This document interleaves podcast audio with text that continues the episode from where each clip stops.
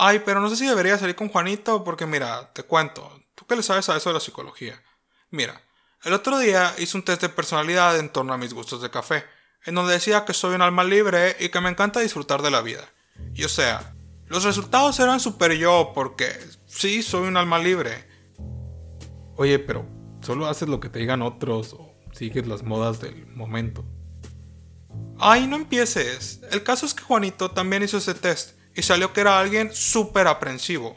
Y súper encaja, porque después de todo, a él le gusta el café americano y todos sabemos que es el café de los aprensivos. Y el caso que al ver el resultado de los dos, me di cuenta que nuestras personalidades no encajan y que cero vamos a funcionar. Ajá, ¿y de dónde dices que sacaste esta prueba de personalidad? De Facebook, ¿por? No, por nada. Probablemente es muy confiable. Hoy en día las redes sociales están llenas de pruebas que nos dicen nuestra personalidad en torno a qué princesas de Disney nos gustan, con qué personajes de Friends nos identificamos o qué osito cariñosito nos gusta más. Y no es por desilusionarte, pero no es que sean muy confiables estas pruebas. Así que con fin de conocer más sobre la personalidad, el día de hoy hablaremos sobre la personalidad.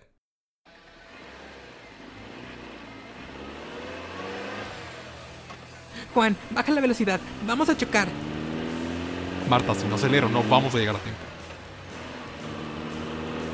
No, no, no. Frena, frena, frena, frena.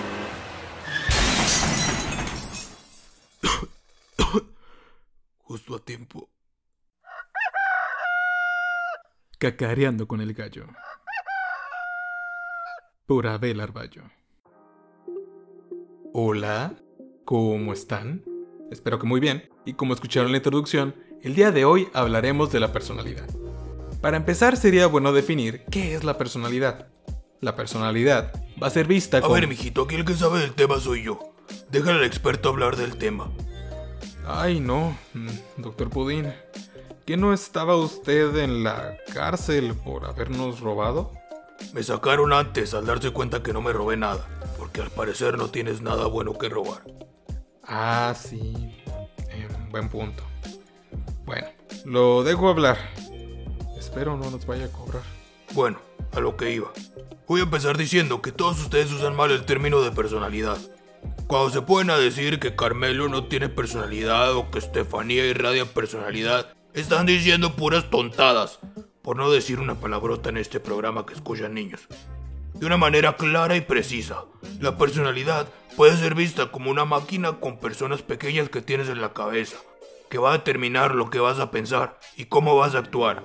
Todos nacemos con una máquina de personalidad dentro de nosotros, que conforme pasa el tiempo puede tener algunos cambios provocados por las experiencias de las personas. Ok, esto es una manera curiosa de ver la personalidad. Y pues sí, la personalidad es básicamente un conjunto de pensamientos, sentimientos y estructuras organizadas con los que nacemos y que también vamos adquiriendo, que determinan cómo nos vamos a comportar ante algunas situaciones y que son persistentes a lo largo del tiempo. Todos nacemos con una personalidad, por eso es que está mal decir que a alguien le falta personalidad. Tal vez le falta iniciativa o depende mucho de otros para tomar decisiones, pero eso no quiere decir que le falte personalidad. Otro error en el que llegamos a caer es utilizar los términos de temperamento y carácter como sinónimos de personalidad. El temperamento tiene que ver con la parte biológica, esta parte genética que repercute en nuestro comportamiento. Son todas las reacciones y sustancias químicas que tienes en tu cuerpo que facilitan que actúes de una forma u otra. Por ejemplo, si el cuerpo de una persona activa el estado de alerta con facilidad, va a ocasionar que esta persona tenga una tendencia a ser ansioso o a contar con niveles altos de estrés, ocasionando que tal vez se pueda mostrar de manera defensiva en algunos de sus comportamientos. Por otro lado, el carácter tiene que ver con ciertas características que adquirimos gracias al ambiente en el que nos tenemos que desenvolver o al aprendizaje. Entonces, dentro de la personalidad se encuentra el temperamento, que tiene que ver con la parte biológica, y el carácter, que tiene que ver con la parte aprendida. Y aquí es cuando llega a surgir una pregunta. ¿Qué tiene más repercusión en la personalidad? ¿El carácter o el temperamento? Pues si tienes la respuesta, házmela saber. Porque hasta el día de hoy no hemos sido capaces de medir con un porcentaje la influencia del carácter y del temperamento sobre la personalidad. La conclusión es que ambos, a su manera, terminan influyendo en lo que somos. Otro error en el que llegamos a caer es decir que una persona tiene cierta personalidad por cómo lo vimos en una situación en particular. Nos dejamos llevar por el estado en el que se encontraba la persona. Es muy distinto decir que Juanito es alguien nervioso, porque un día antes del examen lo vimos nervioso después de haberse tomado 5 tazas de café, a decir que Juanito es alguien nervioso porque en sus comportamientos habituales, en su día a día, suele mostrarse nervioso. Entonces, si queremos llegar a hacer predicciones o conclusiones relacionadas con la personalidad de alguien, no nos vamos a fijar en sus estados, sino en sus rasgos, que son un patrón de respuestas constantes de la personalidad de una persona. Una persona puede tener un rasgo de personalidad introvertido, prefiriendo casi siempre estar solos, puede tener un rasgo de personalidad dominante, prefiriendo tener el control o ser el líder siempre que sea posible, tener un rasgo de personalidad relajado, siendo calmados y tranquilos en la mayoría de las ocasiones, etc. ¿Y cómo es que podemos decir que llegamos a un trastorno de personalidad? En el momento en que los rasgos de una persona son extremos, impiden que la persona se pueda adaptar al ambiente, o que generan alguna clase de malestar, es cuando se habla de que existe un trastorno de personalidad. Para decir que alguien tiene tal trastorno, es necesario que esa persona cumpla con varios criterios, que tenga ciertos síntomas que son característicos del trastorno. En los manuales de diagnóstico podemos encontrar que existen 10 trastornos de personalidad que se agrupan en tres categorías. Pero como me da flojera mencionarlos, ya para terminar, les dejo con una canción en la que hablan de manera general sobre estos trastornos. Otra canción más del mero gallo. El que no sabe qué canta, pero canta del corazón. Sí. Y aquí tenemos los 10 trastornos en los tres clusters. Y dice así. El cluster en donde no quieres estar, pues si tú lo estás te comportarás de y pensarás de manera excéntrica. Aquí entra todos los que son paranoides, los que desconfían y sospechan hasta de mi tita. Creen que el mundo va en su contra y nunca confiarán en otra persona. También están los esquizoides, los que no se abren y que en su vida no son sociales, siempre tan indiferentes, no les importa la gente. Pasamos esquizopipico, el que piensa raro, que se viste raro, que escucha voces, cree tener poder, no se relaciona ni se expresa mucho. Pues después de todo, importante no eres, no. Pasamos Cluster B, donde el drama ya reinó.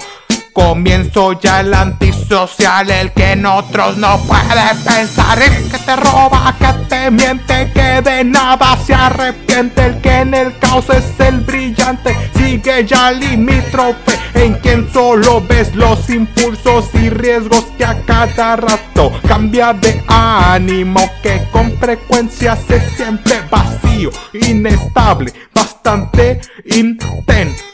Seguimos histriónico, quien quiere la atención se exalta y te seduce con fines tan superfluos. Es fácil, influenciable y emocional, nada estable. Pasamos al narciso, el que crecer, el favorito. Fantasea con poder y con a otros humillar. Es bastante arrogante, exagera sus talentos. Se cree todo un galante y que solo le llueven celos. Por último, el cluster C, en donde el miedo predomina. Empezamos ya evitativo, siente mucho la crítica También el rechazo se siente inferior y es bastante tímido. Prefiere no actuar para así no hacer el ridículo.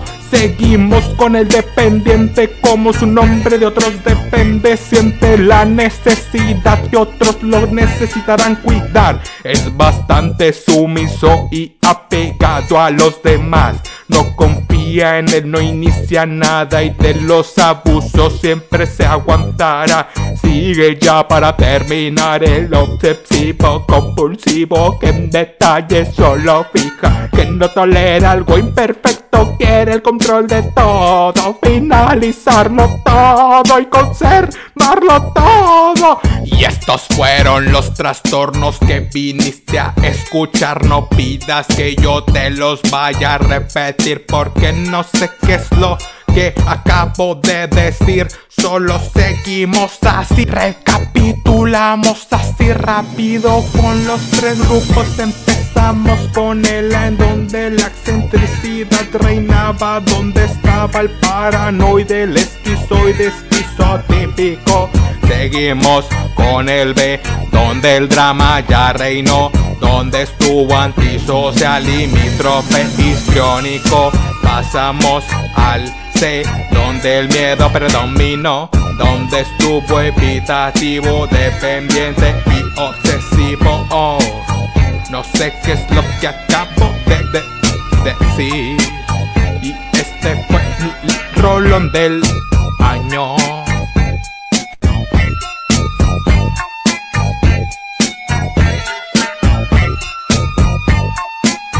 El rolón, ¿no? Es lo que hay. ¿Esperabas más letra? Pues no la hay.